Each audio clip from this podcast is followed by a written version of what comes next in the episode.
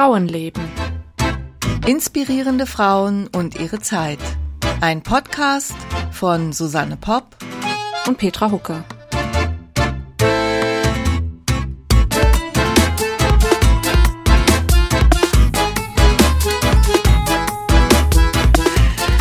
Morgen und frohe Weihnachten. Hallo, schön dich zu sehen, Petra. Frohe Weihnachten. Du hast leider keine Weihnachtsmannmütze auf. Nee, stimmt, hätte ich mal dran denken können. Ich habe nicht mal eine Weihnachtstasse, ich habe nur so ein schnödes Wasserglas. Aber vielleicht riecht man ja den, den Plätzchenduft, Zimt und Nelken und was alles dazugehört äh, durchs Mikrofon. Ja, köstlich. Auch da draußen, also allen, die uns zuhören, frohe Weihnachten. Wir freuen uns sehr, dass ihr euch einschaltet an Weihnachten, obwohl wir wissen es ja gar nicht so genau. Vielleicht hört ihr das ja jetzt auch mitten im Sommer. Wir haben uns gedacht, wir müssen, also es ist halt heute unser normaler äh, Veröffentlichungstermin und den wollten wir eben auch beibehalten, aber wir wollten natürlich was Besonderes zu Weihnachten machen. Genau, was Besonderes und deswegen beschäftigen wir uns heute mal ausnahmsweise auch nicht mit einer Wissenschaftlerin, auch nicht mit einer Politikerin. Man könnte vielleicht sagen, immerhin ist, ist ja eine Person des öffentlichen Interesses. Auf jeden Fall. Oder wie kann man das neutral ausdrücken? Die äh, Mutter Gottes. Ich, ach, keine Ahnung, die kann man einfach nicht einordnen. Maria von Nazareth, eine ganz einzigartige äh, Figur. Und bei der Gelegenheit ähm, äh, wollten wir auch noch mal auf einen Podcast hinweisen, den wir beide sehr mögen, mhm. nämlich Petra. Die du darfst es sagen. Dankeschön. Jetzt ist es untergegangen in meinem Gebabbel. Muss es noch mal sagen. Also es ist der Podcast unter Pfarrerstöchtern, der von der Zeit ist und der ähm, moderiert, werden Podcasts moderiert. Also es ist ein Podcast von Johanna Haberer und Sabine Rückert. Das sind zwei Schwestern. Die äh, Sabine Rückert ist stellvertretende Chefredakteurin bei der Zeit und Johanna Haberer ist ihre Schwester und Professorin für Theologie. Und die beiden sprechen in ihrem Podcast über die Bibel, beziehungsweise sie lesen praktisch die Bibel von vorne nach hinten, haben angefangen bei der Schöpfungsgeschichte Genesis und sind inzwischen bei äh, Moses gelandet, der, glaube ich, gerade aus Ägypten auszieht diese Woche. Genau, genau. Also es ist eine, eine, ein total spannendes Projekt und es ist auch hochinteressant dazu zu hören. Die beiden machen das ähm, wirklich klasse und sind bis jetzt allerdings im Alten Testament, stecken sie noch fest sozusagen. Also bis sie zu Maria kommen, dauert es noch ein bisschen. Gibt eine Sonderfolge jetzt auch an Weihnachten, weiß ich jetzt nicht genau welches Thema, aber es gibt irgendwas aus dem Neuen Testament.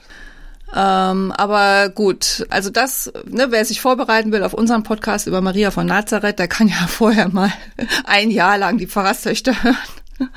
um da aufzuholen. Oder, oder man liest einfach mal in die Bibel rein. Ja, oder hört einfach weiter bei uns zu. Susanne hat es wunderbar vorbereitet. Ja. Und erzählt, dass sie ganz viele Bücher gelesen hat. Ja, genau. Ich hoffe doch, dass ich das äh, einigermaßen strukturiert äh, rüberbringe, weil ich habe tatsächlich mehrere Bücher gelesen und ähm, deswegen habe ich so mir so drei Schwerpunkte überlegt. Also das eine ist so ein bisschen, was erfahren wir eigentlich aus der Bibel über Maria? Also was steht denn da drin über Maria von Nazareth?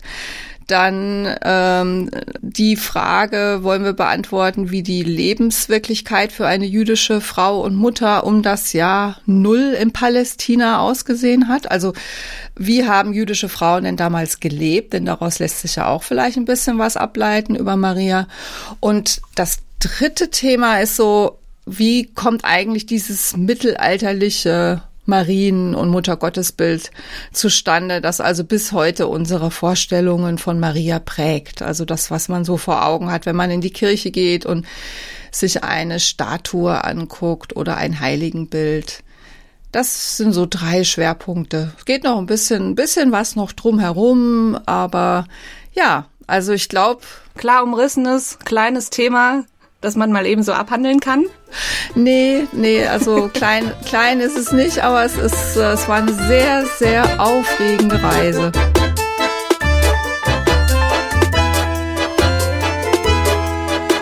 Also, ähm, woher wissen wir etwas über Maria von Nazareth? Ähm, also die Mutter von Jesus natürlich aus dem Neuen Testament. Und ähm, das Erstaunliche ist aber, dass in der Bibel, äh, in den Evangelien eigentlich gar nicht so viel über sie drinsteht. Also das Marienbild, was wir so haben und auch die ganzen Bilder, die einem kommen, die Statuen und so weiter, das ist alles eher natürlich äh, mittelalterlich geprägt.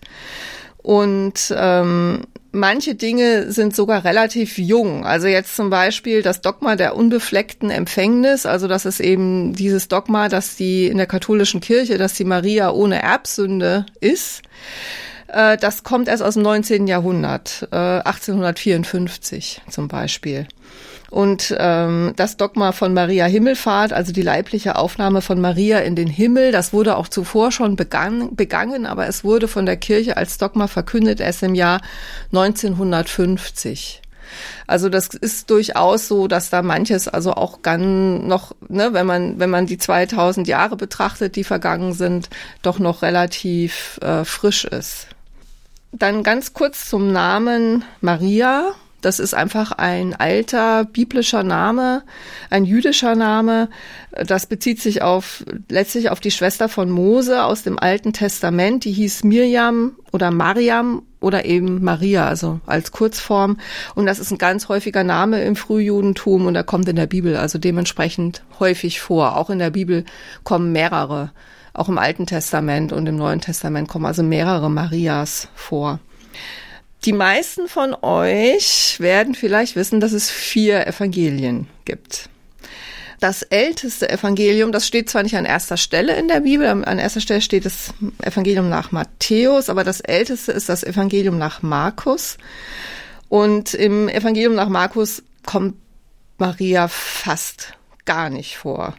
Also sie hat da keine große Bedeutung. Sie steht in sehr großer Distanz äh, von Jesus und er wiederum distanziert sich auch auch von seiner Familie. Also er besteht darauf, dass er sich seine Familie eben selbst aussucht. Und ähm, in Form seiner Jünger, oder? Ja, genau, in Form seiner Jünger. Also das sagt er an mehreren Stellen, auch sogar ähm, explizit. Es ist also jetzt kein zufälliges Schweigen, dass diese Herkunftsfamilie da kaum erwähnt wird. Man hat sogar das Gefühl, dass der Evangelist, also Markus, da einfach kein Interesse dran hat oder vielleicht sogar negativ über diese Herkunftsfamilie denkt. Also er besucht zum Beispiel, Jesus besucht zum Beispiel Nazareth. Ähm, also die Geschichte geht eigentlich erst los, als er dann so 30 Jahre alt ist. Also man erfährt eigentlich aus diesem Evangelium so gut wie nichts über seine Kindheit. Und er besucht dann Nazareth und nimmt aber auch gar keinen Kontakt zu seiner Familie auf. Und es wird halt sogar gesagt, dass sie unter den Ungläubigen sind. Und es gibt ein anderes Evangelium, also das Evangelium nach Lukas, äh, über das sage ich gleich noch ein bisschen mehr. Das ist ein eher Maria-freundliches Evangelium, also da spielt die Maria eine größere Rolle. Aber da wird zum Beispiel äh, Jesus zitiert mit, wenn jemand zu mir kommt und nicht hasst seinen eigenen Vater und Mutter und Frau und Kinder und Brüder und Schwestern und dazu auch sein eigenes Leben, der kann nicht mein Schüler sein. Wer die also Familie also, nicht hasst? Genau, wer die Familie nicht hasst, der kann nicht mein Schüler sein. Das zeigt halt, dass also diese Abwendung von der eigenen Familie oder die Hinwendung, äh, wobei natürlich damals Familie, Sippe und so, das hatte halt eine unglaublich große Bedeutung. Und das ist schon, sagen wir mal, es zeigt einen Akt der Emanzipation von diesen althergebrachten Traditionen. Aber da komme ich gleich dann auch noch, auch noch mal drauf. Das erinnert mich so ein bisschen daran, ähm, wenn Leute ins Kloster gehen, dass sie ja auch praktisch ihre weltliche Familie hinter sich lassen. Ja, genau. Da gibt es ganz bestimmt auch, also da, da gibt es auch direkte Verbindungen. Ja, also zu diesem Leben, das Jesus geführt hat, hin zum Zölibat und zum zölibatären Leben, zum Mönchsein. Also da gibt es da gibt es äh, Verbindungen. Also es geht schon um ein Brechen mit Traditionen. Und äh, damals in, beim, in, bei den im alten Judentum, da spielten eben diese, diese familiären Sippen. Man erinnert sich ja auch zum Beispiel diese, diese ganzen Stammbäume, die da genannt werden und so, wie wichtig die sind. Also die Zugehörigkeit zu einer äh, zu einer Sippe und ja. dass die Familie oder dieser dieser Verwandt diese Verwandten, dass das praktisch wahnsinnig wichtig ist und Jesus durchbricht diese ähm, diese enge Zugehörigkeit und das ist in, in gewisser Weise ein sich öffnen. Also wenn man es jetzt positiv nennen äh, bezeichnen will. Mhm. Und äh, was im Evangelium nach Markus äh, und auch äh, Evangelium von Johannes überhaupt keine Rolle spielt bei Maria, das ist die Idee der Jungfernschaft. Ja, also wir, äh, ne, wir denken ja immer an Maria, an die jungfräuliche Mutter Gottes, aber das ist tatsächlich, das kommt erst später. Also in diesen ersten Evangelien kommt das nicht vor. Später wurde das auch ein bisschen dann zum Problem, weil nämlich es durchaus heißt, dass Jesus Geschwister gehabt hat. Und, und die späteren, ähm, die dann weitergeschrieben haben an der Bibel, ähm, hatten dann immer das Problem, was mache ich denn jetzt mit diesen Geschwistern, wenn die doch Jungfrau war? Und äh, da gibt's also alle möglichen ähm, Varianten. Ja, also zum Beispiel, äh, dass äh, Josef äh, Witwer gewesen ist und dass die Geschwister, also Stiefgeschwister waren, also die waren schon auf der Welt oder so. Oder die Geschwister sind Cousins oder sie sind Verwandte zweiten Grades. Oder die Maria, ähm, die jetzt zum Beispiel im Evangelium nach Markus eben dann doch erwähnt wird, ist gar nicht die Mutter, sondern ist eine Schwägerin. Also es gibt da so verschiedene Varianten, wie das dann erklärt wurde. Sowas äh, habe ich beim Schreiben auch öfter mal, wenn die Familien zu groß sind. Zum Beispiel bei meiner äh, Brückenbauerin Emily Warren Roebling, da hatte vor allen Dingen ihr Mann so viele Geschwister. Und ich wusste gar nicht, wie ich die alle unterbringen soll, weil wenn ich da sieben, acht, neun Namen hinschreibe, da weiß man noch nicht mehr, wer wer ist. Die sind jetzt so leicht unter den Tisch gefallen. Ja, und, und hier, in, da hatten sie immer noch das Problem, dass sie auch noch alle gleich hießen, ne? weil die, weil die Namensvielfalt war einfach nicht so groß. Ach, das die war da auch noch der Fall. Die hießen alle Emily, also die ja, weiblichen. Ja, ja, eben, weil Vornamen hatten halt eben auch immer eher was mit der Familientradition zu tun und so. Und Klar. also die Vielfalt war insgesamt einfach nicht so groß, ja. Übrigens, der Josef, der wird im Evangelium nach Markus, also in diesem Ältesten, auch nicht erwähnt. Also kommt eigentlich überhaupt nicht vor. Und ganz, ganz ehrlich, ich habe das nicht gewusst. Ich habe gedacht, irgendwie die Bibel, die, in der Bibel kommt Maria in jedem Evangelium vor, aber Pustekuchen ist gar nicht so.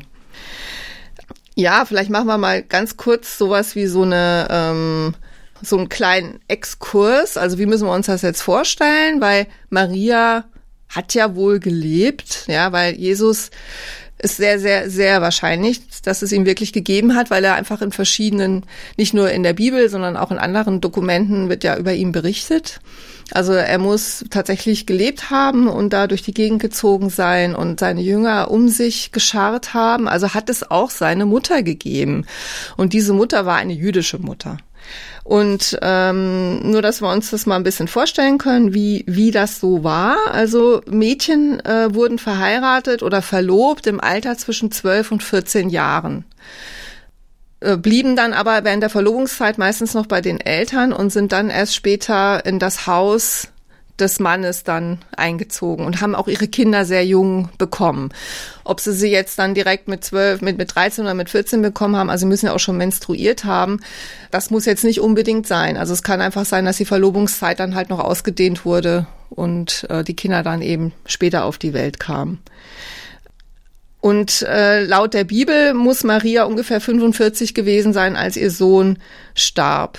Ne, weil er ähm, als er als er gekreuzigt wurde. Also man kann ja sich jetzt ausrechnen, wie alt sie war, wann er geboren wurde und so oder wie alt sie gewesen sein könnte. Wobei eben das Durchschnittsalter von Frauen damals war nur 35 Jahre. Also Männer wurden älter und Frauen hatten eben durch die Geburten ein größeres Risiko äh, zu sterben. Weil ihr aber dann doch recht viele Kinder zugeordnet werden, und also irgendwann ist Josef dann gestorben, der taucht dann irgendwann nicht mehr auf. Und sie hat ja dann doch eine ganze Anzahl von Kindern, wenn man jetzt mal davon ausgeht, dass sie die eben doch selber bekommen hat. Und das heißt, dass sie frühestens mit 30 Jahren ähm, ähm, Witwe wurde, also etwa mit 30 Jahren Witwe wurde, dann war der Josef nicht mehr da. Und in, dann wäre es so gewesen, dass Jesus oder Jakobus, der zweitälteste Sohn, sich hätte um sie kümmern müssen. Das hat er aber offensichtlich eher nicht getan. Also da geht also nicht so viel draus hervor, dass er jetzt die Verantwortung für die Familie übernommen hätte. Also auch da wohl ein ziemlicher äh, Bruch mit den, mit den Traditionen. Und das kann man alles aus den Evangelien rauslesen? Oder wo kommt das jetzt her? Nein, das kann man jetzt nicht aus den Evangelien rauslesen. Das ist jetzt, also diese Altersgeschichte, das sind Annahmen. Also man weiß, dass Jesus wahrscheinlich, das kann, das kann man aus der Bibel oder aus historischen Ereignissen, die parallel stattfanden, herauslesen, ist wahrscheinlich etwa vier Jahre vor Christus geboren, Jesus. Vier, also nicht, nicht im Jahr null, sondern vier geboren. Jahre davor. Und dann kann man halt rückrechnen, jetzt nehmen wir mal an, sie war 15 oder sie war 14, als das Kind geboren wurde. Das, ähm, die Angaben aus der Bibel, da kann man sich jetzt nicht drauf verlassen.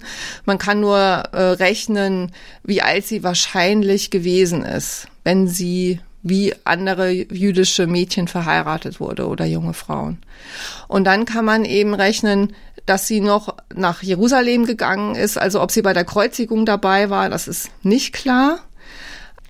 Äh, sie war wohl noch Teil von dieser Jerusalemer, Jerusalemer Urgemeinde. Und man weiß eben auch, oder das wird halt auch gesagt, dass, dass, dass sie, dass Josef dann gestorben ist. Also das steht wohl auch irgendwo in der Bibel. Also es gibt so ein paar Eckpunkte und den Rest muss man sich dann halt zusammenrechnen. Okay. Ja. Also da die Frage wurde in dieser Literatur, die ich gelesen habe, eben auch gestellt, ob Maria eben Teil von dieser Jerusalemer äh, Urgemeinde waren. Also es gibt auch Kirchenväter, die Maria durchaus zu den Ungläubigen zählten. Also aus den alten, äh, aus diesen Evangelien geht schon hervor eben diese, sagen wir mal, Distanz von der Familie zu Jesus. Also es ist sehr gut möglich, dass sie nicht unbedingt zu seinen Anhängern gehört haben. Denen war das suspekt. Jesus hat einfach zu viele Regeln gebrochen. Er hat sich, ähm, ne, er ist weg, statt sich um seine Mutter zu kümmern, ist er auf Wanderschaft gegangen, hat seine Jünger um sich geschart.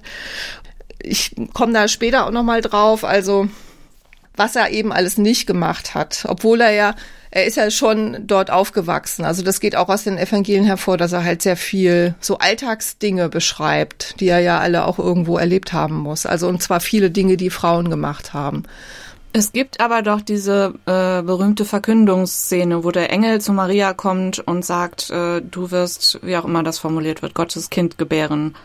Das heißt ja, das also doch, dass sie diesen Gott also wie auch immer das wirklich abgelaufen ist, aber sie muss doch an diesen Gott geglaubt haben. Und weil du jetzt sagst, sie gehört zu den Ungläubigen, meinst du dann, dass sie dann nicht daran geglaubt hat, dass ihr Sohn Gottes Sohn war oder wie? Da haben wir jetzt schon eben Interpretation drin. Das ist eben die Sache. Ne? In den in den älteren ja Evangelien, in den ja, aber die älteren Evangelien, die sollen entstanden sein, sagen wir mal so 80 nach Christus. Ja, also also da kann es jetzt noch Augenzeugen gegeben haben, die erzählt haben von ihm und so. Also das ist das, was also wirklich mündlich dann überliefert wurde von seinem Leben. Und äh, das, was das war, was wir kennen, zum Beispiel auch aus der Weihnachtsgeschichte, das ist das Evangelium nach Lukas und das ist ungefähr 180 nach Christus geschrieben.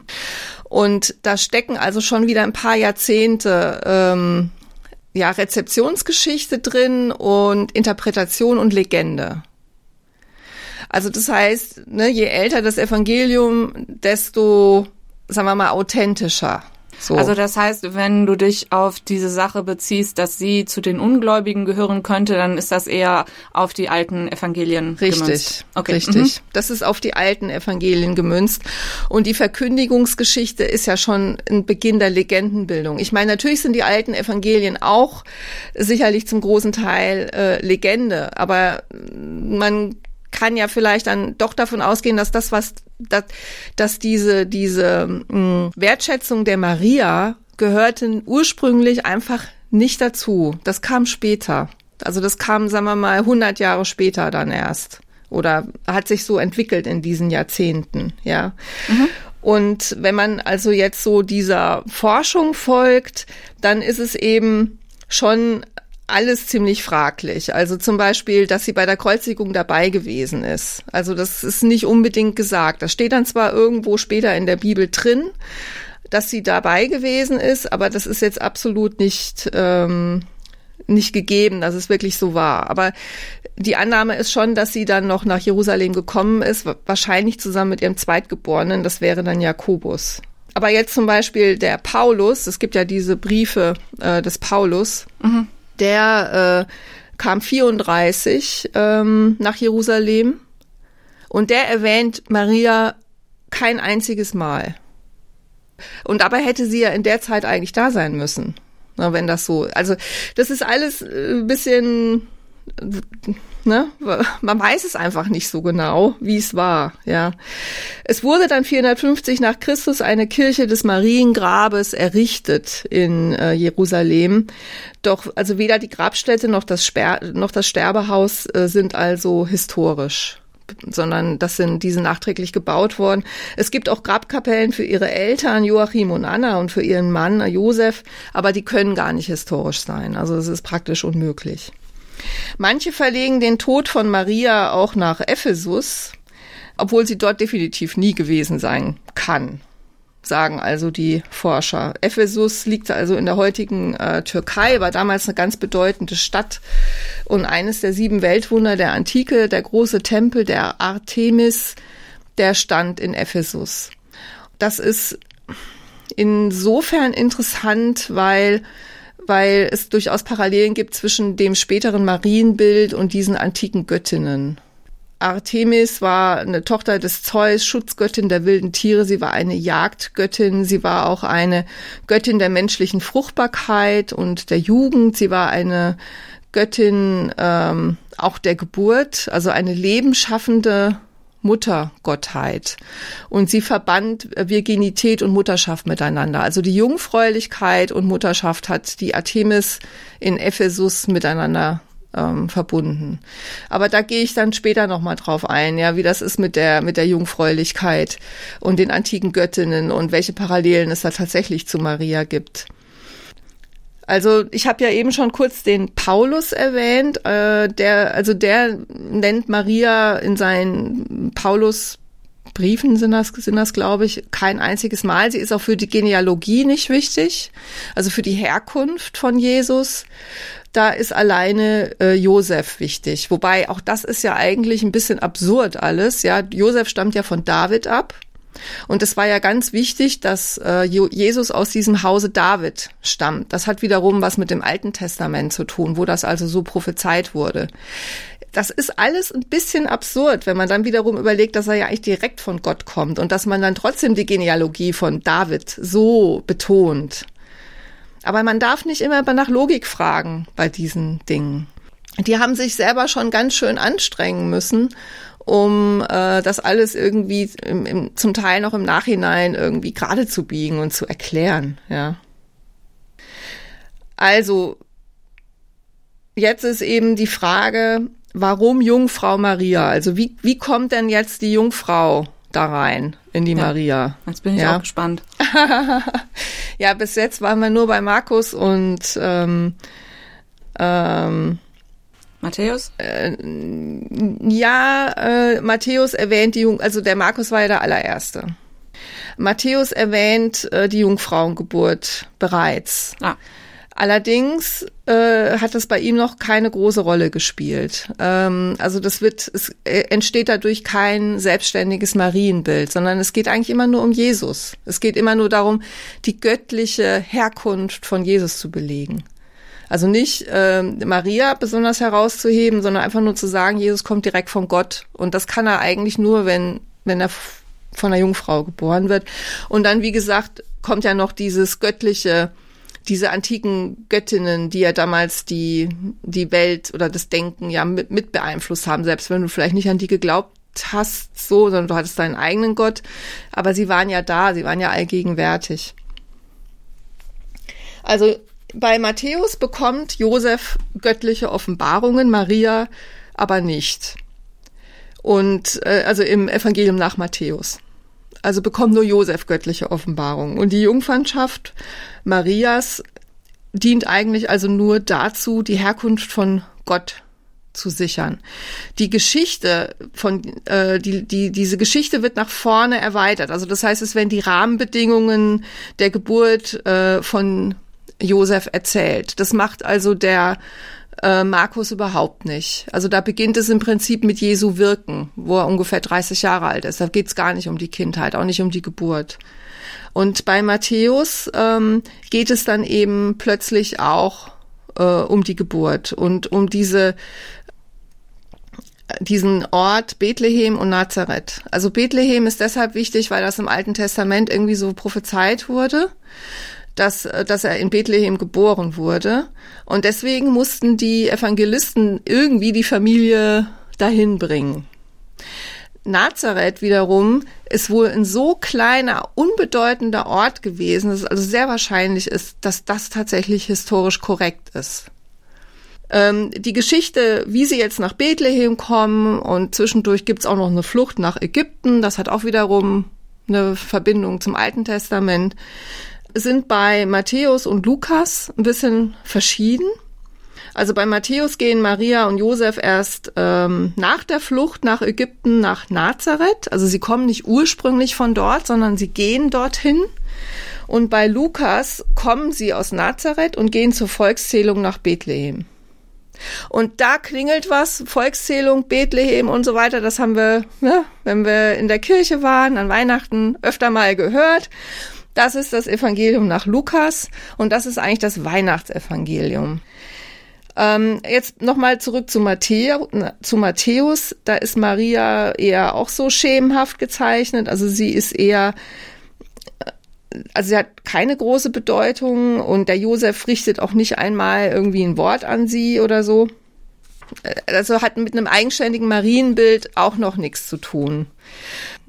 Jetzt aber tatsächlich nochmal zum Evangelium nach Lukas. Also da hat Maria jetzt wirklich eine tragende Rolle und sie führt auch kein Schattendasein. Im Gegenteil, also sie macht sogar eine eigenständige Reise und zwar direkt nach der Verkündigung, also direkt nachdem ihr gesagt wird, dass sie ein Kind bekommt. Das kann man ja, wenn man möchte, kann man das ja alles nachlesen in der Bibel.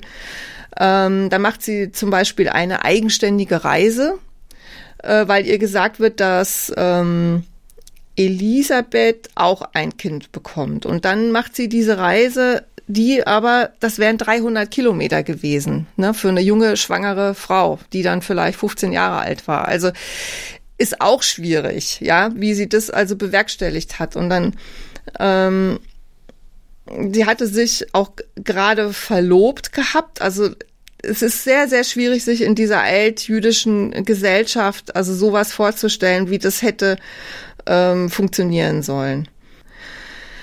Dann haben wir noch ein viertes Evangelium, das ähm, Evangelium nach Johannes. Ähm, und das, das erinnert oder ähnelt am stärksten dem Evangelium nach Markus. Das heißt, es gibt eigentlich kein Interesse an der Person von Maria. Also Maria kommt auch da nicht vor. Also unser Marienbild ist hauptsächlich im, ähm, haben so die ersten Kirchenväter und das Mittelalter geprägt, muss man sagen. Und in der Bibel finden wir nicht so wahnsinnig viele Informationen darüber. Ja, das fand ich schon mal, also als ich dann so weit war mit meinem Lesen, habe ich gedacht, huch, also ich weiß ja nicht, wie es euch geht da draußen, ja, die ihr da jetzt zuhört. Ihr wisst vielleicht ja alle viel, viel mehr als ich. Ich habe das nicht gewusst. Also ich musste mir das jetzt wirklich anlesen. Oder wie es dir geht, Petra. Hast du was gewusst davon, wie, wie, wie, wie viel man oder wie wenig man eigentlich über Maria aus dem Alten Testamenten weiß? Äh, äh nee. Den neuen. Den neuen. Nee, weil ich meine, das, was man so kennt, kommt halt aus dem, also ich meine, das Lukas-Evangelium, klar, das kennen wir alle, wenn da in, wenn Weihnachten das in der Kirche vorgelesen äh, wurde oder wird. Ja. Aber es überrascht mich ehrlich gesagt auch jetzt nicht besonders. Nee. Weil, wie gesagt, da sind halt 2000 Jahre seitdem vergangen und natürlich muss sich das alles irgendwie zurechtgebogen werden. Deswegen, äh, ja. Aber ich bin jetzt gespannt, was du, äh, erzählst du noch was dazu, wie das dazu kam, dass sie unbedingt Jungfrau sein musste? Äh, ja, ja, genau. Also da erzähle ich jetzt auch noch was dazu. Also es ist jetzt halt so, dass äh, schon im Alten Testament eine Jungfrauengeburt angekündigt wurde das, also dass es von der Seite her äh, ähm, davon auszugehen ist, dass man, man wollte ja gerne, dass er der angekündigte Messias ist. Ich meine, die Juden haben ihn ja nie akzeptiert, aber die frühen Christen, die wollten halt gerne, äh, dass er, dass er das ist und deswegen haben die auch eine Jungfrau gebraucht. Äh, jetzt heißt es dazu aber, dass ähm, in der griechischen Übersetzung ähm, wurde das mit Jungfrau übersetzt. Im hebräischen Original sei es aber gar nicht unbedingt eine Jungfrau gemeint, sondern die Gattin des regierenden Königs. Also das, also ne, der aus dem Geschlechte Davids der König äh, der dessen Frau, dass die den Messias zur Welt bringt. Und dass das mit der Jungfrau gar nicht unbedingt äh, so hätte sein müssen. Es wurde aber so interpretiert. Also das ist sicherlich ein Grund. Der andere Grund ist der, den ich schon genannt habe, dass äh, jung, die Jungfräulichkeit auch was mit Göttin sein zu tun hatte und dass man halt auf einmal das Bedürfnis auch nach einer Frauengestalt hatte oder da vielleicht auch so gewisse Bedürfnisse äh, bedienen wollte. Aber da sage ich gleich noch ein bisschen was dazu zu diesen antiken Göttinnen, weil ich das so spannend finde, die Verbindung von Maria und den antiken Göttinnen. Ich weiß jetzt nicht, ob das hier reinpasst. Ich glaube, du warst das sogar, die mir so einen ähm, Link zu einem YouTube-Video geschickt hat. Ähm, da ging es darum, wie wichtig das heute in der christlichen Gesellschaft noch ist. Und zwar ähm, wurde da berichtet von ähm, Christen in Amerika, wo die Töchter unbedingt Jungfrauen sein sollten, das wenn stimmt, sie in die Ehe stimmt. gehen. Und das war so ein ich, ah, ich kann mir das überhaupt nicht oder? vorstellen, wie dann, wie diese Väter dann überhöht werden. Ich will denen jetzt auch nicht unbedingt gleich allen unterstellen, dass die irgendwie,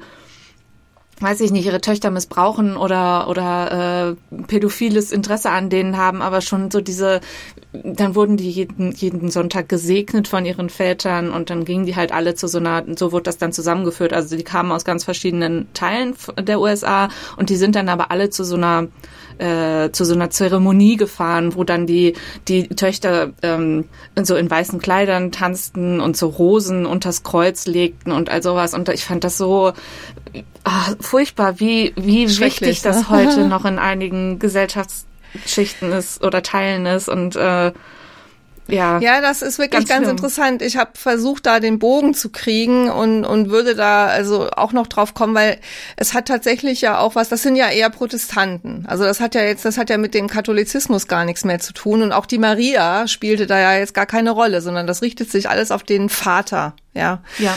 Und da gibt es tatsächlich eine direkte Verbindung dann wiederum zur Reformation und zu dem Bedürfnis der Reformatoren, dieses Marie, auch mit diesem Marienbild aufzuräumen.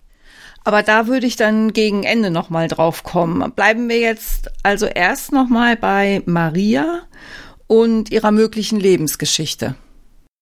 Ähm, was die ähm, Ida Markli in ihrem Buch eben auch sagen wir mal, wo sie eine Annäherung versucht, das ist eben herauszufinden, wie denn die wirkliche Maria Ne? Also nicht die literarisch-fiktionale Maria, die wir aus den Evangelien kennen, aus dem Lukas-Evangelium kennen, die also die göttliche Offenbarung bekommt, sondern wie die echte Maria wohl gelebt hat. Und, ähm, und den Versuch macht sie eben, indem sie eben untersucht, äh, wie denn die Lebenswelt ausgesehen hat. Ein bisschen was haben wir ja dazu, oder hatte ich da vorhin ja auch schon äh, gesagt.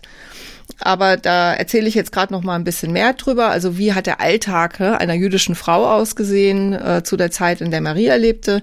Also sie lebt ja in Palästina und es stand unter römischer Herrschaft. Also das heißt, die Juden hatten das Recht, äh, ganz nach ihren Bräuchen zu leben, weil den Juden, äh, den Römern war das im Grunde genommen recht, wenn jeder den Gott angebetet hat, den er anbeten wollte. Und deswegen konnte auch, ähm, konnten auch die Juden ihren Glauben leben. Äh, grundsätzlich war bei den, bei den Juden ein Mädchen jetzt nicht unbedingt ein Grund zum Jubeln, wenn sie ein Mädchen gekriegt haben. Also eigentlich war ein Junge, es wurden Jungen, Jungwahn gewünscht. Wie so oft. Über die Eltern von Maria wissen wir eigentlich nichts. Also Joachim und Anna wurden auch erst nachträglich dazu erfunden. Ja, also das Joachim und Anna kommen auch vor im Lukas-Evangelium, aber ähm, die tauchen also nur dort auf. Und die Erzählung von Joachim und Anna ist auch wiederum voller Widersprüche. Äh, der Name Maria, das hatte ich auch schon mal gesagt, der war sehr gebräuchlich. Einem Mädchen wurde der Name normalerweise schon am Tag der Geburt gegeben. Jungen erhielten ihren Namen acht Tage später bei der Beschneidung. Die äh, Entbindung eines Jungen hatte eine 40-tägige Unreinheit der Frau zur Folge. Ähm, wenn man ein Mädchen geboren hatte, war man 80 Tage unrein. Also unrein heißt, man durfte sich den Männern auch nicht nähern oder man durfte ihnen jetzt auch nichts reichen oder so. Man durfte sich nicht berühren. Das war unrein. Und um sich dann nach dieser Periode der Unreinheit zu reinigen, musste man dann in den Tempel geben, etwas opfern. Wenn das jetzt eine arme Familie war, also die nicht so wahnsinnig viel Geld hatte, dann hat man zum Beispiel ein paar Tauben geopfert und jetzt nicht unbedingt eine Ziege oder ein Schaf oder sowas. Mädchen wurden ähm, zu Hause erzogen und Mädchen mussten, hatten also dann auch schon alle möglichen Pflichten oder ne, wurden vorbereitet auf die Pflichten einer Frau. Dazu gehörte zum Beispiel Wasser, Wasser besorgen, Wasser holen. Wurde sehr viel Wasser gebraucht wegen der ganzen Reinigungsrituale, weil ähm, vor allen Dingen die Männer sich auch ständig waschen mussten. Kornmalen gehörte dazu, wobei Kornmalen kann man sich ja vorstellen, ne? wirklich mit den schweren Mühlsteinen, das hat man dann eher mal zu zweit gemacht, damit man halt das Korn mahlen kann und dann gleichzeitig absammeln kann. Fladenbrot backen, Brennmaterial sammeln, was es da eben so gab, also verdorrte Wurzeln oder Dornzweige, Ranken, Disteln, Gemüse kochen, Stoffe weben. Also es gab also eine Vielfalt an Tätigkeiten, die im Haus gemacht wurden. Die Hände durften nie untätig sein und sie waren verschleiert, weil niemand sie sehen durfte.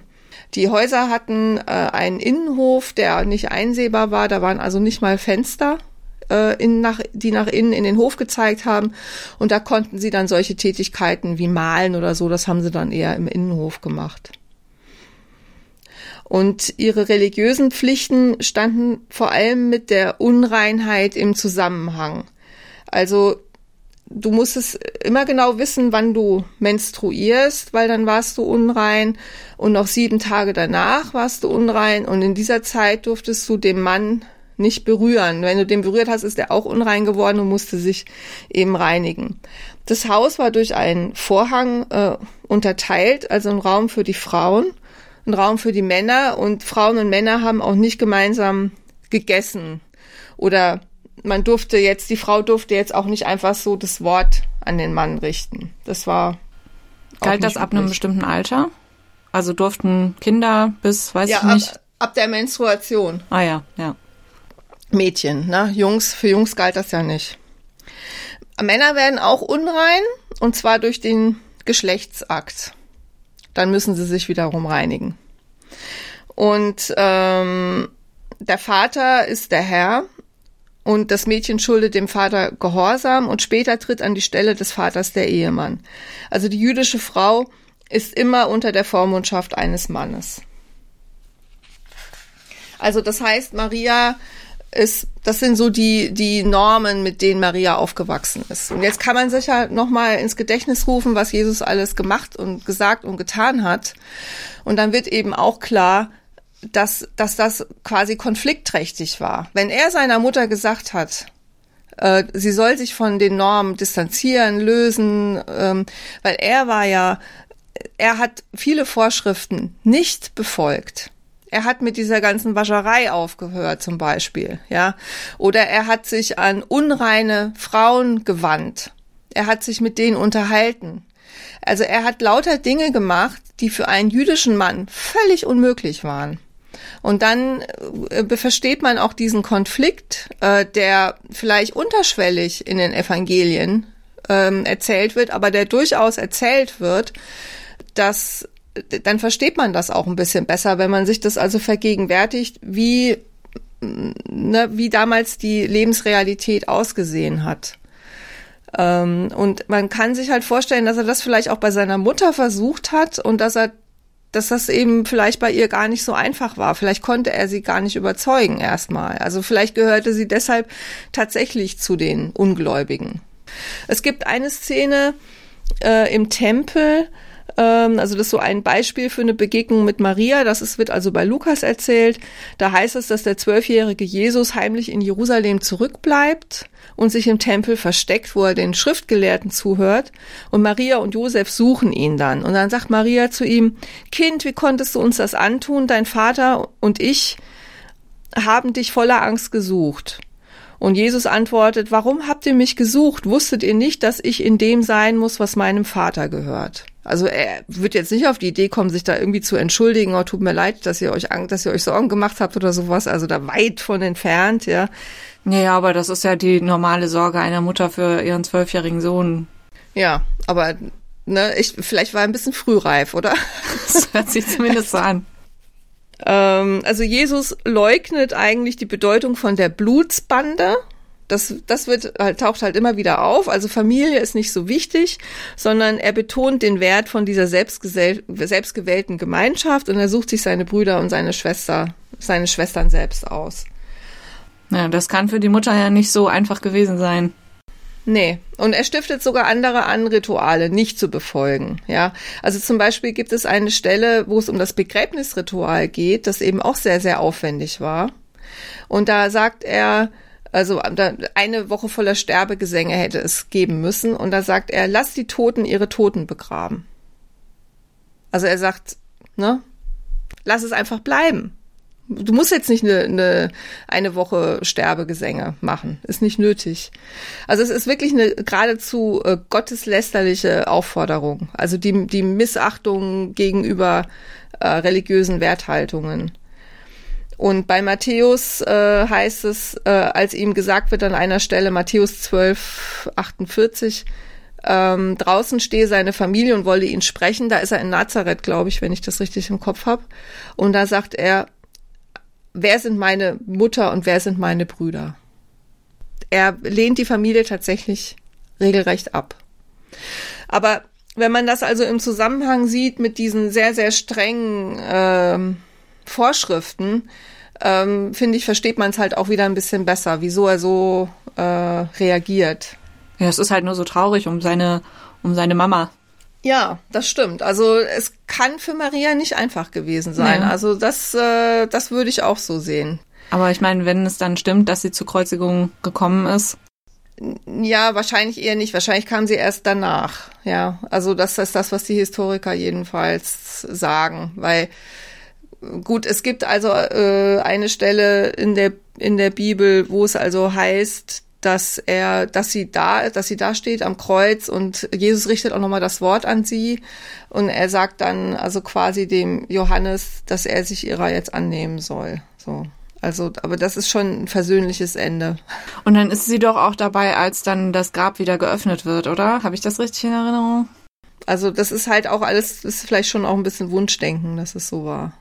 Naja, gut, ja. ich meine, die Geschichte vom Zwölfjährigen im Tempel ja, also ich hätte jetzt hier noch eine ganze Menge über, was die Ida Markli äh, da in ihrem Buch schreibt, über den weiblichen Körper, der im Judentum eben quasi tabuisiert wird und so weiter. Aber das führt vielleicht jetzt alles ein bisschen zu weit, äh, wenn ich das ähm, noch, noch ausführe. Ganz kurz kann man vielleicht sagen, dass die Juden so ein bisschen hin und her gerissen waren. Also sie haben das mit der Menstruation, mit diesem Blut, weil das Blut einfach so eine wichtige Rolle spielt. Blut ist Leben.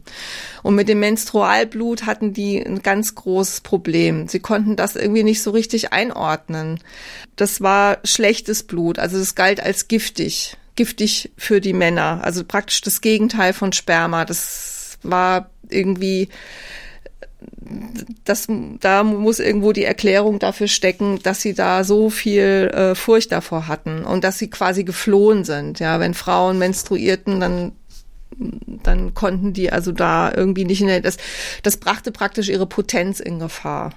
Und, und die Frau muss eben aus dem Grund, weil sie weil sie äh, gleichzeitig in der Lage ist, Kinder zu gebären, weil sie aber auch diese, die, weil sie auch immer wieder blutet, muss sie praktisch einfach kontrolliert werden. Also das war denen so suspekt. Sie haben da einerseits eine direkte Verbindung irgendwie zum Göttlichen äh, vermutet, aber sie wollten da auch absolut die Kontrolle äh, darüber bewahren. Also die Ida Makli, die drückt es so aus, es geht um die Herrschaft über die Öffnung des weiblichen Körpers.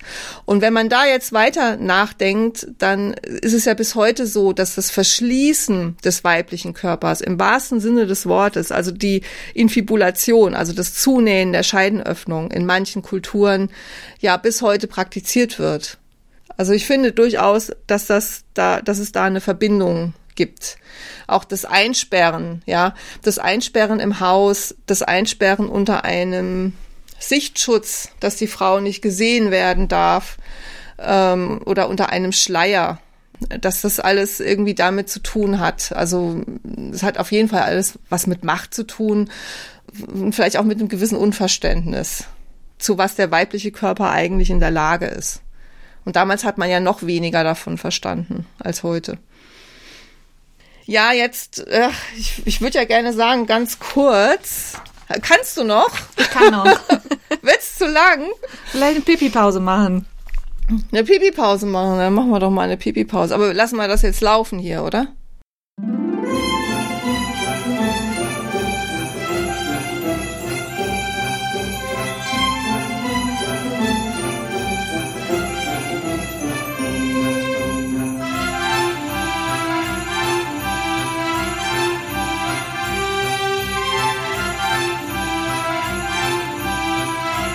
So ist besser.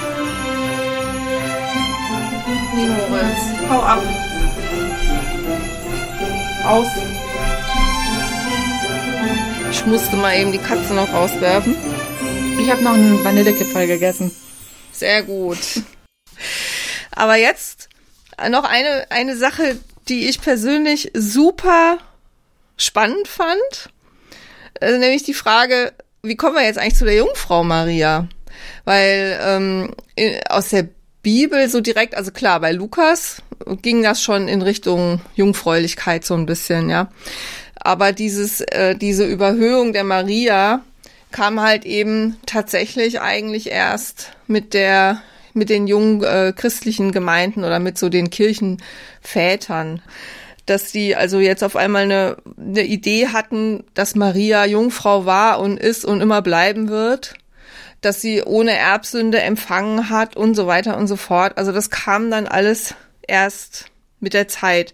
Wurde also von den Gründern des christlichen Mönchtums, das waren Clemens und Origenes, befürwortet und das hat sich dann eben im ganzen Westen ausgebreitet. Also schon aus dem Bedürfnis heraus, Maria von der Erbsünde freizumachen. Also ne, die Erbsünde, klar, äh, Eva hat vom Apfel gegessen, vom Baum der Erkenntnis danach ähm, musste sie unter Schmerzen gebären. Und Maria soll aber, das fand man unschön, die Vorstellung, ne, dass Jesus unter Schmerzen geboren worden ist. Und das wollte man nicht so gerne haben.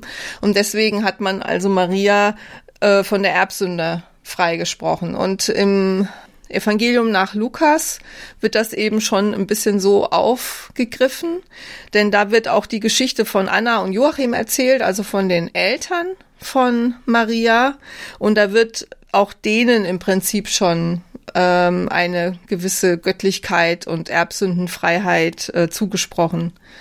Ja, aber das ist halt wirklich fiktional, aber kann man sich kann man sich ja auch so denken. Aber das ist eben diese Motivation. Also man wollte nicht, dass der Gottes Sohn irgendwie da mit Blut und ne, mit allem, was mit so einer Geburt zusammenhängt, dass er damit in Verbindung gebracht wird. Da fand man irgendwie, dass das nicht so richtig passt. Also das ist so. Also Menschensohn ja, aber bitteschön ohne Blut. Ja, und dann denken wir uns einfach so aus, dass das so war. Ich verstehe das nicht. Naja, gut, aber ich meine, dass das, was im Evangelium nach Lukas steht, dass das halt ein literarischer Text ist. Ja, ja, natürlich. Ohne aber sich ich stelle mir auch so diese Ketzerei schuldig zu machen. Ich stelle mir halt auch so diese sogenannten Kirchenväter vor, wie sie da sitzen und sich denken, ja, wie machen wir das denn jetzt? Hm, denken wir uns mal was aus. Macht überhaupt keinen Sinn, aber es wird uns schon irgendjemand glauben. Ja, das ist eine interessante Dynamik. Ich meine, natürlich ist das kein gesteuerter Prozess. Ne? Das sind so Dinge, ne, die sich so irgendwie so aufschaukeln oder so. Also anders kann ich mir das auch nicht erklären. Also 381 nach Christus wird jedenfalls die jungfräuliche Mutterschaft verkündet. 431 nach Christus wird sie in den Rang der Gottesgebärerin erhoben. 451 bekommt sie den Titel der ewigen Jungfrau und 649 wird das Dogma der immerwährenden Jungfräulichkeit verkündet. Dann wiederum 1854 das äh, Dogma der unbefleckten Empfängnis, also dass sie frei ist von äh, Erbsünde. Und ich bin jetzt übrigens bei diesen Sachen bin ich jetzt nicht mehr bei der Ida Markli, sondern bei einem ähm, anderen Buch ähm, von einem Herrn Koschorke, Die heilige Familie und ihre Folgen. Der ist also sicherlich äh, jetzt kein ähm, Feminist. Nichtsdestotrotz sind die Inhal also sind die Erkenntnisse sehr ähnlich, ne, zu denen er kommt. Er hat nur wesentlich mehr Quellenangaben und so. Also von daher konnte ich dem ein bisschen mehr folgen oder habe ich das Gefühl gehabt, da bin ich fühle ich mich ein bisschen sicherer, ja, bei dem was was er alles so sagt. Die Frage ist jetzt, also Feministinnen haben das schon als einen Teil der sexuellen und sozialen Diskriminierung von Frauen gesehen, aber die Sache ist halt, wie gesteuert war das wirklich? Also ich meine, das sind also ganz viele Strömungen, die da so ineinander greifen in diesen frühen Jahrhunderten der Kirche. Was war, was war äh, die Absicht dieser frühen Christen? Also sie wollten halt vor allen Dingen auch mal diese jüdische Vorlage übermalen mit etwas Neuem. Also sie wollten, sie, das Bedürfnis war schon da, wirklich die neue Religion irgendwie auszuschmücken und, und attraktiver zu machen letztlich. Ja, und das gehörte so eine christliche Himmelskönigin irgendwie mit dazu. Ja, also das hat das, das hat das Bild runder gemacht, weil man muss sich ja vorstellen, wir sind noch sehr nah an vielen heidnischen Glaubensströmungen, diese antiken Göttinnen, das, das ist noch sehr präsent in vielen Köpfen. Und es ging eben auch darum, diese Dinge mit etwas Neuem zu überschreiben. Aber dann war das doch gar nicht so neu, oder? Wenn du sagtest, dass die äh, antiken Göttinnen auch schon diese Jungfrau-Sache hatten. Ja, aber es war tatsächlich dann doch wieder neu. Also das ist ja das ist das ist ja das Interessante. Die haben es nämlich verdreht. Äh, als mir das dann so bewusst wurde, habe ich gedacht, ach, guck mal da. Weil der große Unterschied ist, dass bei den jungfräulichen Göttinnen der Antike ist Jungfräulichkeit zyklisch erneuerbar. Und die steht in überhaupt keinem Zusammenhang zur Fruchtbarkeit. Sie steht auch nicht in Zusammenhang mit Keuschheit. Im Gegenteil das Jungfrau bleiben, obwohl man sich seine Liebhaber aussucht und schläft mit wem man will, ist Zeichen der Göttlichkeit. Ich bleibe trotzdem immer wieder Jungfrau. Ich kann mich immer wieder erneuern. Ich habe die Wahlfreiheit. Ich mache einfach, was ich will und bleibe trotzdem immer frisch und jungfräulich. Also das ist mehr so dieser Gedanke, der da dahinter steckt. Es hat was mit einer sexuellen Emanzipation zu tun. Die heidnischen Göttinnen wurden überhöht die wurden ja auch besonders schön gemacht und besonders fruchtbar und so. Und sie wurden dann vielleicht auch Jungfrau genannt, aber mehr in dem Sinne, dass sie immer begehrenswert bleiben und dass sie immer frisch und ähm, die konnten so viele Liebhaber haben, wie sie wollten. Das war ganz egal. Also hat das Wort Jungfrau in unserem Sinne passt da überhaupt nicht mehr rein.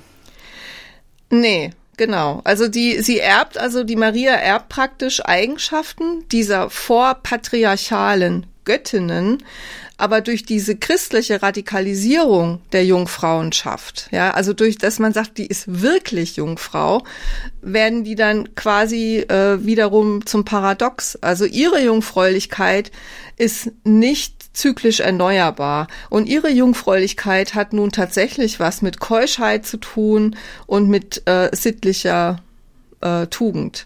Die alten Göttinnen, das waren also praktisch Liebesgöttinnen, die also trotz vieler Liebhaber äh, als Jungfrauen tituliert wurden.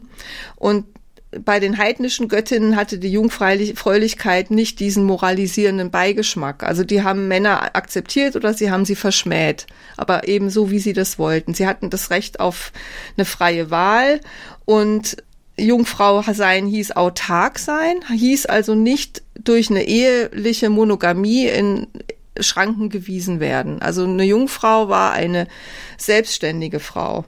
Also was sie auszeichnet, ist nicht das äh, Fehlen von Sexualität, sondern das ist praktisch der Exzess von Sexualität. Also es ist genau, ich mein, genau umgekehrt. Interessant, echt interessant. Allerdings wurden auch diese starken ähm, heidnischen Göttinnen schon etwas entmachtet mit der Entstehung der antiken Stadtstaaten. Also weil dort auch schon eine Umstellung von matrilinearen auf patrilineare Verwandtschaftssysteme stattgefunden hat. Und es war also schon so, dass auch äh, da die Männer versucht haben, ne, die so ein bisschen zu entmachten. Und die weiblichen Gottheiten, also die in dem Buch habe ich gefunden, dass die Stadtgöttin Athene bereits einen neuen Typus äh, symbolisiert, also der sexuell unberührbaren Gottheit.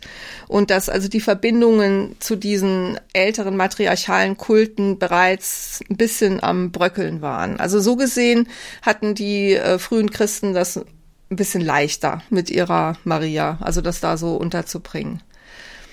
Aber Keuschheit bedeutet eben bei Maria Keuschheit, Jungfräulichkeit bedeutet Jungfräulichkeit und das bedeutet, dass das ähm, Hymnen, also das Jungfernhäutchen auch nie durchstochen wurde. Sie wurde auch nicht auf klassischem Wege äh, entbunden. Da war nichts mit Blut. Sie hatte keine Schmerzen. Es war alles also es war heile Welt. Das ist also das, was man uns äh, über Maria erzählt das Entscheidende ist vielleicht der Unterschied zwischen Maria und den heidnischen Göttinnen. Ja, was ist das Entscheidende? Was ist der entscheidende Unterschied? Jetzt komme ich mir wirklich vor wie im Seminar in der Schule. und ich gucke so auf meinen, meinen Blog und meinen Stift und tue so, als wäre ich nicht da. Naja, das Entscheidende ist, sie ist keine Göttin. Sie ist äh, eine, eine verklärte Menschenfrau. Also sie ist eine gesegnete, herausgehobene und verklärte Menschenfrau, aber den Status der Göttin hat man eher nie, nie gegeben. Aber sie also ist heilig, ist, ne? Ja, ja, ja, ja, ja, natürlich, natürlich. Aber sie ist keine Göttin. Nee. Es, es gibt, das geht ja auch ähm, nicht, wenn es nur den einen Gott gibt. Ja, eben, eben. Es passt da, passt also in dieses Bild nicht rein, ja. Ja, und durch die unbefleckte Empfängnis, also das Fehlen von Erbsünde, fällt halt alles Körperliche weg. Ne? Und, und das ist sicherlich was, was uns oder das ist sicherlich das, was auch die Feministinnen dann am Ende anpreisen, so, so nach dem Motto, das hat man den Frauen gezielt weggenommen. Ja.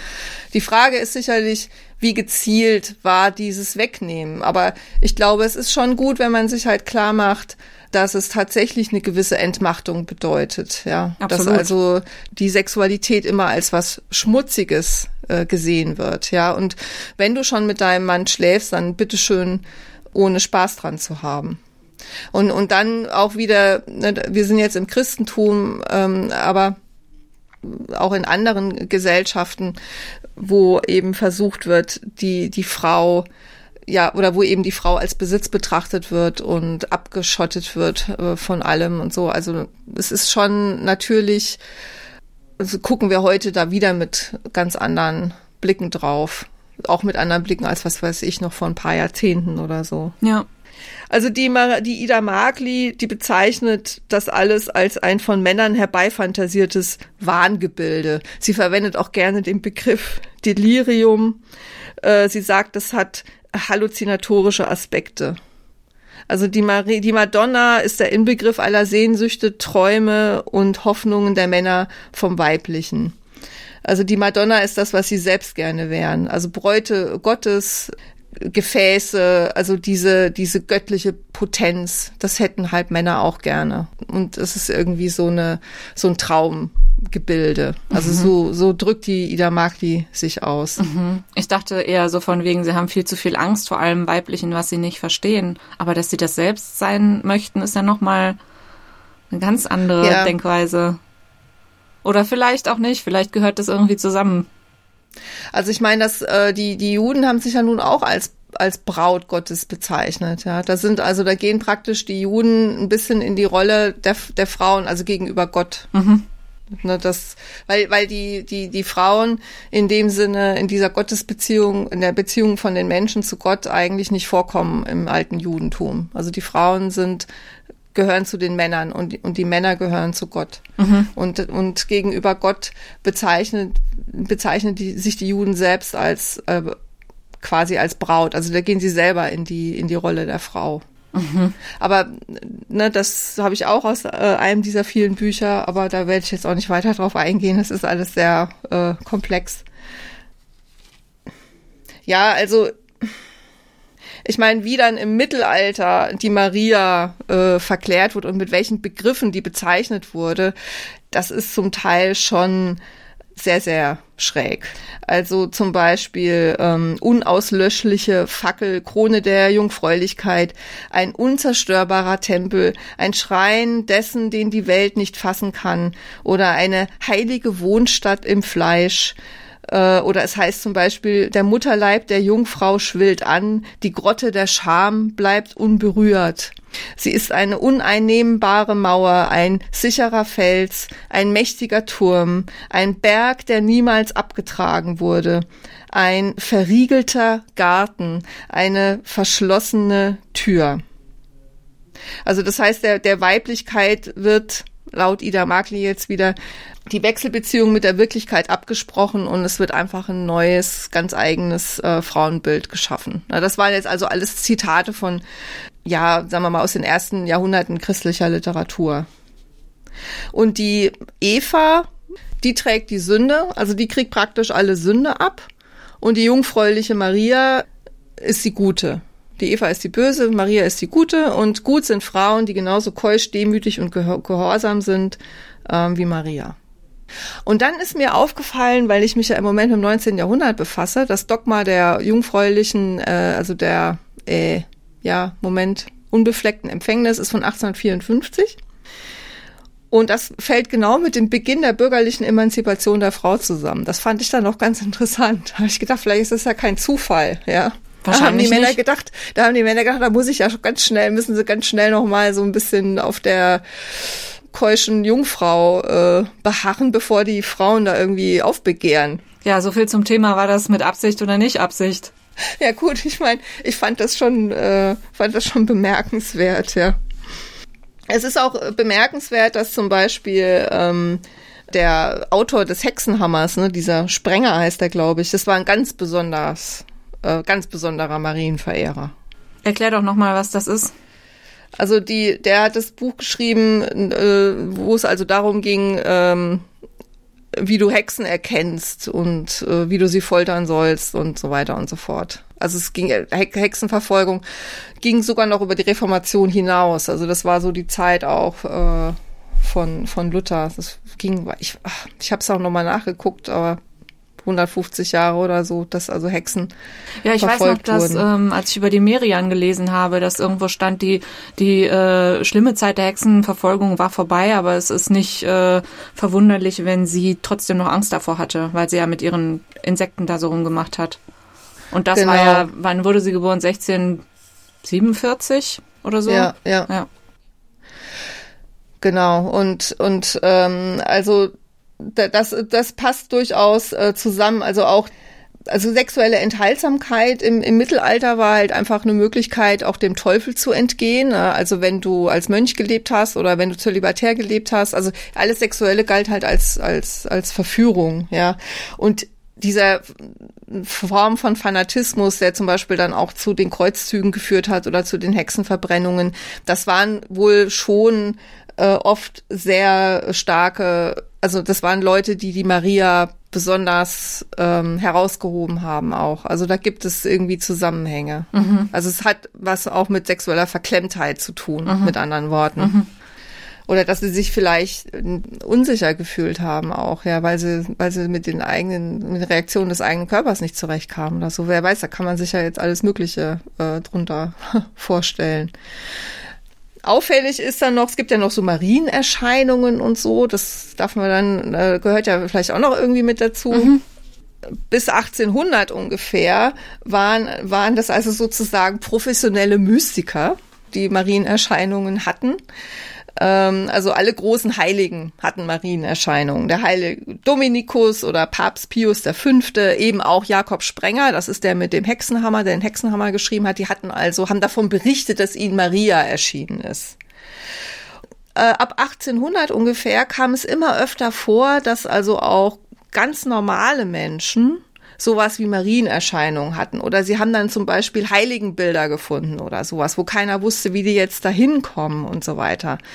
Und dann kam 1858, also vier Jahre nach dieser, ähm, nach diesem Dogma der unbefleckten Empfängnis, in Frankreich hat ein junges Mädchen, weißt du, welche Geschichte das ist? Das von Lourdes, oder? Ja, genau. Das war dann in Lourdes. Das war 1858. Äh, das war also ein, ein junges, relativ ungebildetes Mädchen, die Bernadette äh, Soubirou, und die hat dann eine schöne Dame gesehen, die ihr dann Anweisungen gegeben hat und ihr gesagt hat, wo sie Wasser finden kann und dass dort eine Kapelle errichtet werden soll. Und sie hat dann mit dem Pfarrer gesprochen und hat dem gesagt, die Dame hätte ihr gesagt, sie sei die unbefleckte Empfängnis. Und dann hat der Pfarrer sich gedacht, also so gewählt, also woher, woher will so ein ungebildetes Mädchen das wissen? Das hat die bestimmt noch, kann die ja noch nicht gehört haben irgendwo. Und deswegen hat er ihr geglaubt. Und es gab insgesamt 18 Marienerscheinungen ähm, zwischen Februar und Juli. Und was daraus geworden ist, wissen wir ja, ne? Dieser große Pilgerort und das war also so eine der ersten, die halt, also Privatpersonen kann man vielleicht sagen. Ne? Also sie ist dann, glaube ich, auch ins Kloster gegangen oder hat dann dann im Kloster gelebt, aber es ist keine große Berühmtheit aus ihr geworden oder so, ja. Also sie gilt jetzt nicht als eine der großen Mystikerinnen deswegen. Gab es da nicht auch drei kleine Mädchen oder so? Genau, Portugal? das war ja, das war Fatima, ah. 100 Kilometer von Lissabon und das waren drei Kinder. Und das war von Mai bis Oktober 1917. Mhm.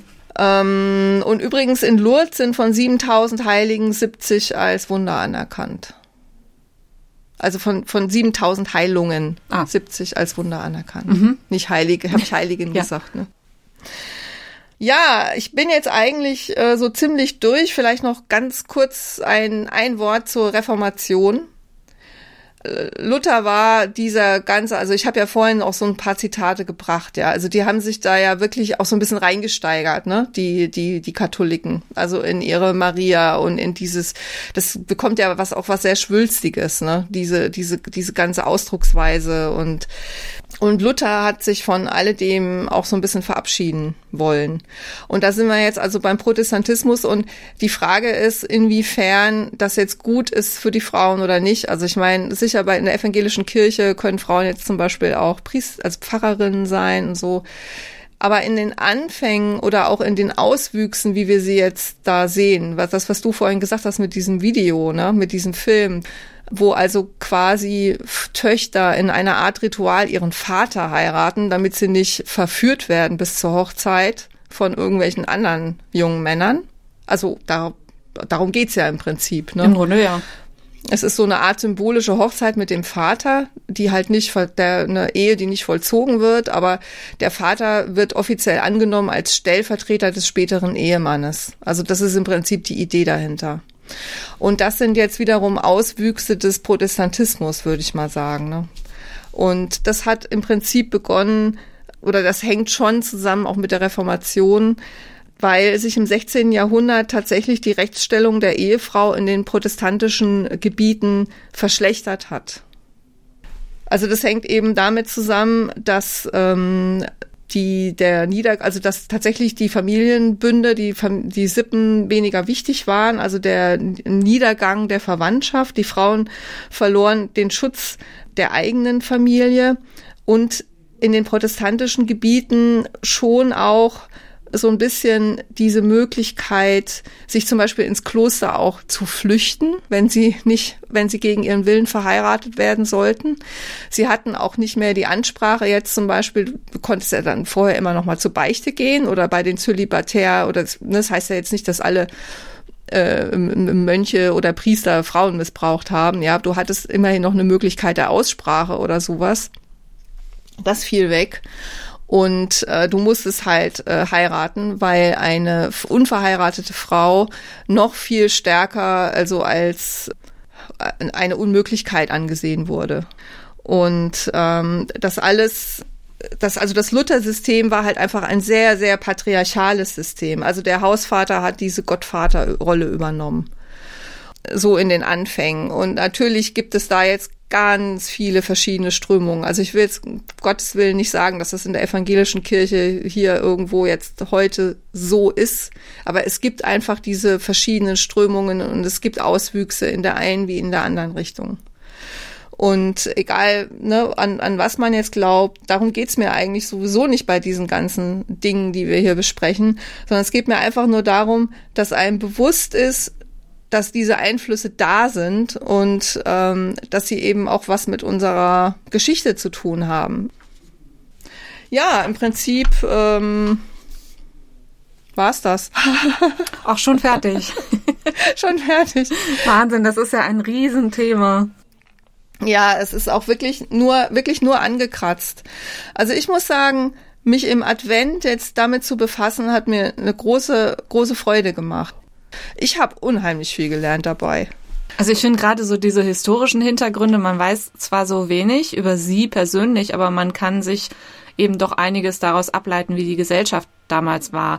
Und das jetzt so hier in unserer Podcast-Reihe zu hören, wo wir halt über andere Figuren wie die Merian und Montessori und was weiß ich, so, so ganz selbstverständlich das Biografische aufarbeiten und das dann auch mit Maria zu versuchen, das fand ich irgendwie sehr gut, sehr spannend. Ja, es ist halt wirklich nur eine Annäherung, ne? weil, weil im Prinzip die, die sie noch hätten kennen können, eigentlich nichts darüber hinterlassen haben und weil die alles viel, viel später erst aufgeschrieben wurde. Und weil es am Anfang niemanden interessiert hat. Mhm. Da hat eigentlich nur Jesus selbst interessiert. Ja. Aber dieses Frauenbild, was, was dann kreiert wurde, das hat ja durchaus Einfluss. Aber hallo ja, die echte Maria und die fiktionale Maria und die Göttinnen und ach, äh, es ist sehr, sehr viel Stoff gewesen. Ich hoffe, es kam irgendwie einigermaßen strukturiert an. ja.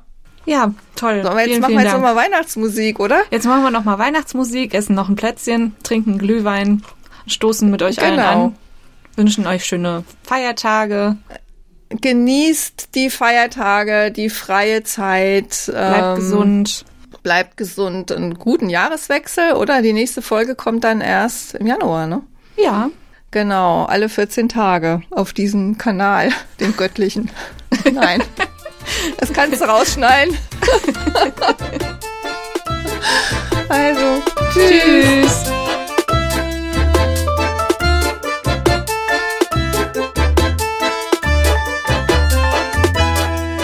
Wenn euch diese Folge gefallen hat, findet ihr unter frauenleben-podcast.de weitere Informationen und Blogartikel zu unseren inspirierenden Frauen und ihr erfahrt auch mehr darüber, wer wir so sind und was wir außer Podcasts noch machen, nämlich zum Beispiel historische Romanbiografien und andere Bücher zu schreiben. Ihr findet uns auch unter petra-hucke.de und susannepop.de.